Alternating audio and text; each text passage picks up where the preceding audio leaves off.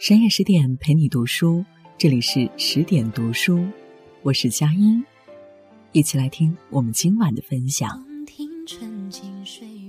中国古代最高峰是唐朝，唐朝第一明君是唐太宗李世民，可有人却偏偏看不上这位千古一帝，非要辞官归隐，活成盛世陶渊明。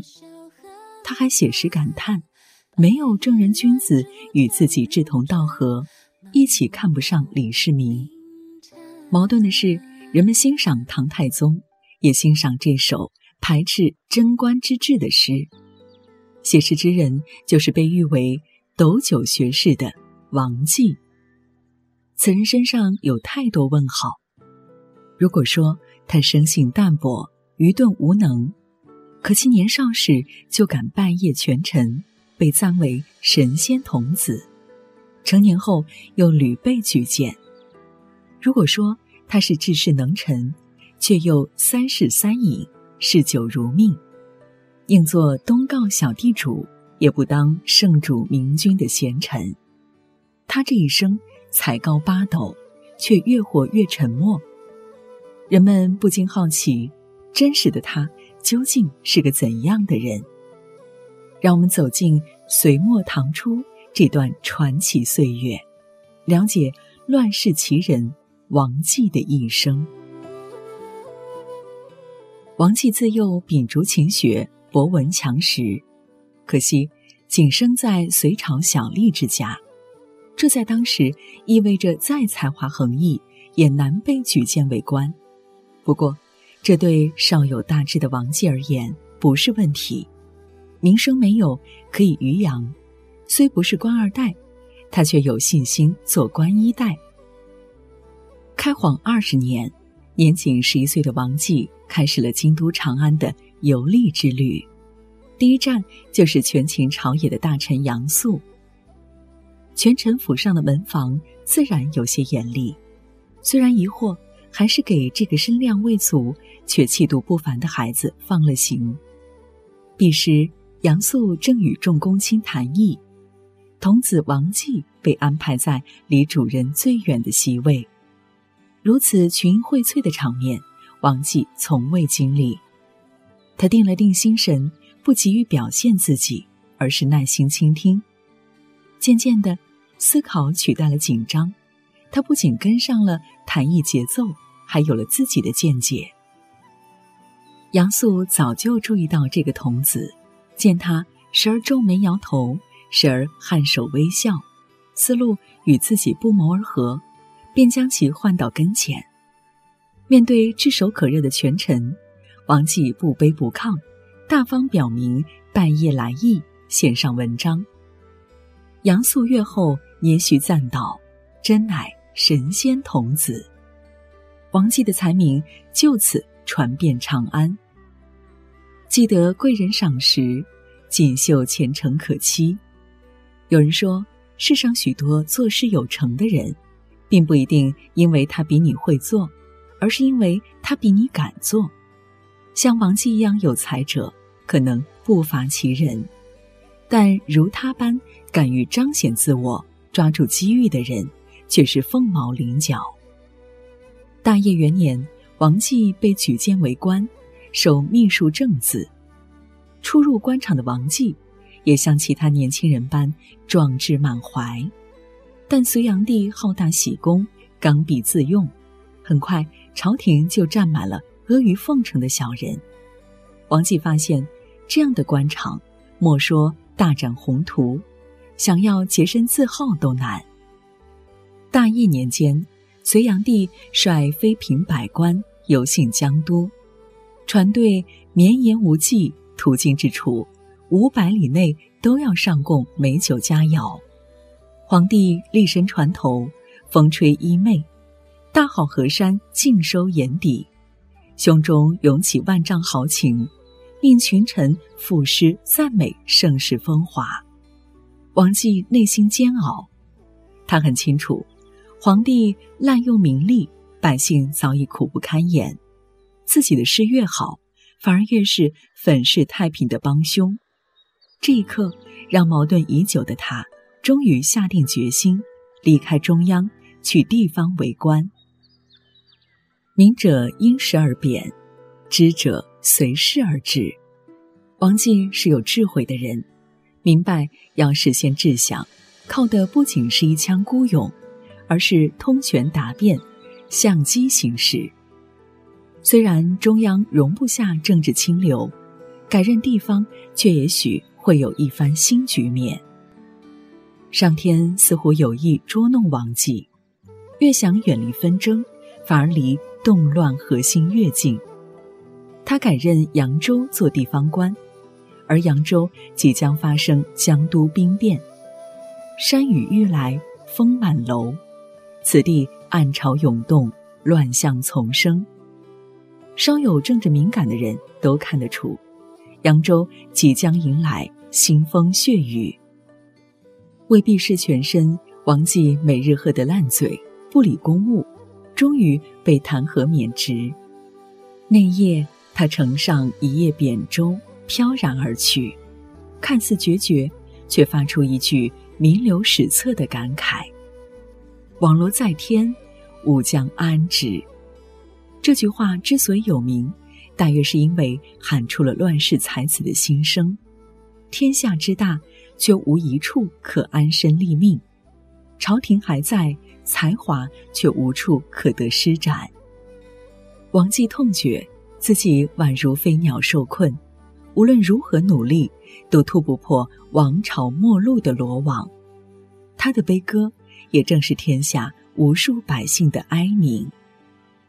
苍天在上，却不肯眷顾这片天空下的人。眼看着人们苦干最后一滴泪，流尽最后一滴血，历史终于翻篇。皇帝从隋炀帝变成了唐高祖。年号也从大业改成了武德。朝廷出力，对待前朝旧臣多半是恩威并施。王继被举荐至门下省为官。新朝如此宽容，若再有抱怨，简直就是不识抬举。他寡言少语，每日只管饮酒，仿佛他的嘴生来就只为痛饮。只有一次例外，面对亲人关切询问，他酒后吐真言。这个职位只有每日供给的三升好酒让我留恋。其实，哪有什么酒后吐真言，不过是借着醉意表达心声罢了。朝廷若不肯用我，且放我归乡；若要用我，就不要只当做酒囊饭袋。我王继少怀大志，不是没有经世致用之才。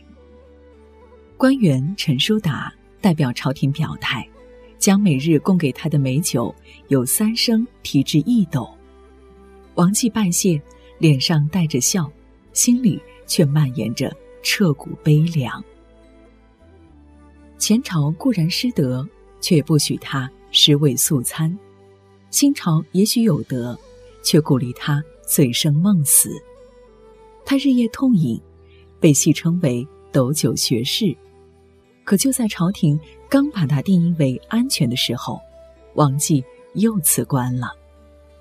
李世民登基为帝，通过玄武门之变，自幼受儒学浸染的王继，怎么也不信，通过逼父屠兄得到皇位，又将弟弟爱妃纳为己有的男人。能够齐家治国平天下，此官用意太明显，他很快又被朝廷征召。这次征召潜台词是：顺我者昌，逆我者亡。王继请求任太岳丞，要在擅长酿酒的太岳署使焦阁身旁为例。有的是不喝得烂醉如泥，就勉强不了自己去做。力不同意，要的本就是态度。王继清醒的时候越来越少，谁都看得出他的无奈与迷茫。朝廷也知道，并对此很满意。焦阁去世后，他的妻子继续给王继送酒，可一年多后，这个女人也去世了。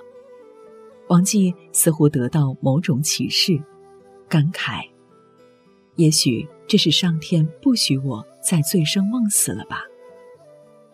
一位哲学家说过：“如果人不知道太阳驶向哪头，那么任何风都不是顺风。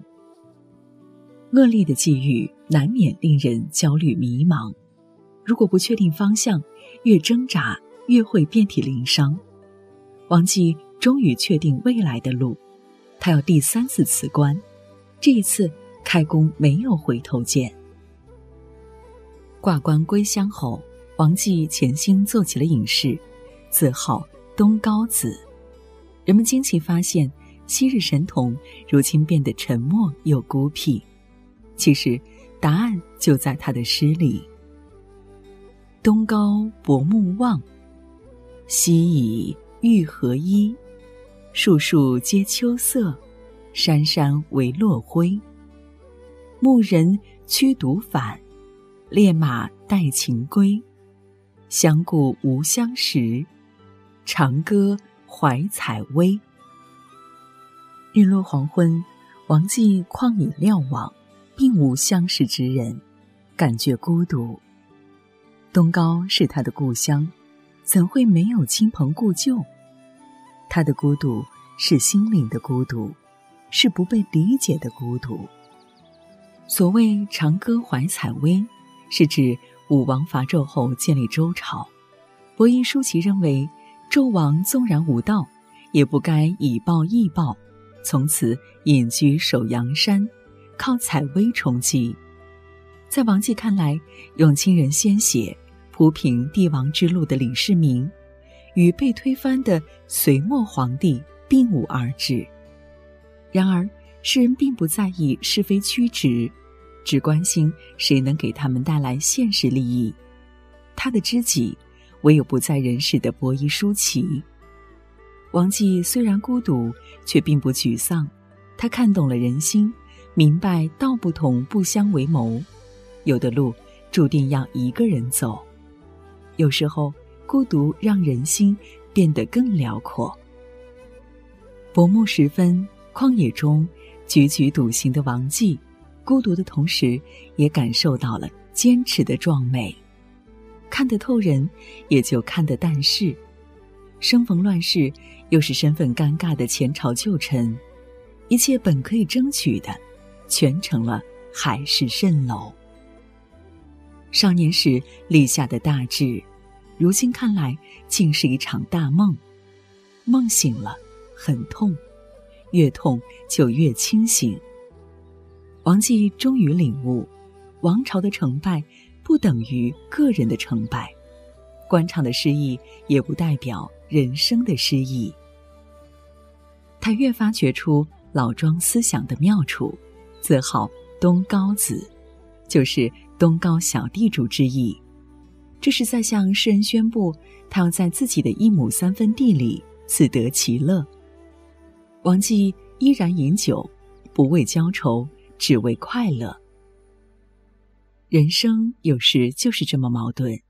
前半生，王继苦苦挣扎，命运的罗网却越收越紧；后半生，他坦然面对，不惧后果，命运却宽容松绑，放他一马。王继并不细究原因，答案对他没有意义。过去无可挽回，未来难以预料。能把握的唯有当下。窗外日影西斜，夕阳正好。王继唇边含笑，推门而出，内心是前所未有的安宁。纵观王继一生，似乎是不幸的。庄子有云：“巧者劳而智者忧，无能者无所求，饱食而夭游。”泛若不系之舟，虚而夭游者也。才能与智慧，既是上天的恩赐，又是命运的枷锁。王继前半生痛苦挣扎，甚至不如普通人潇洒自在。他的痛苦根源在于不满于现状，却无力改变现状。可王继又是幸运的，一生中被赞美过神仙童子，被戏称为斗酒学士，他却终于放下了这一切，自号东高子。历经命运沉浮的他，明白人生自有定数，是自己的，谁也夺不走；不是自己的，终会竹篮打水一场空。其实，同时代春风得意的许多人，后世已无人知晓。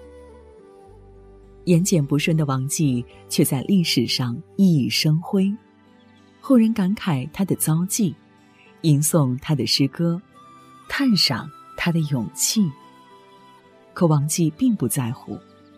人生苦短，对酒当歌尚且不够，何须计较生前身后名？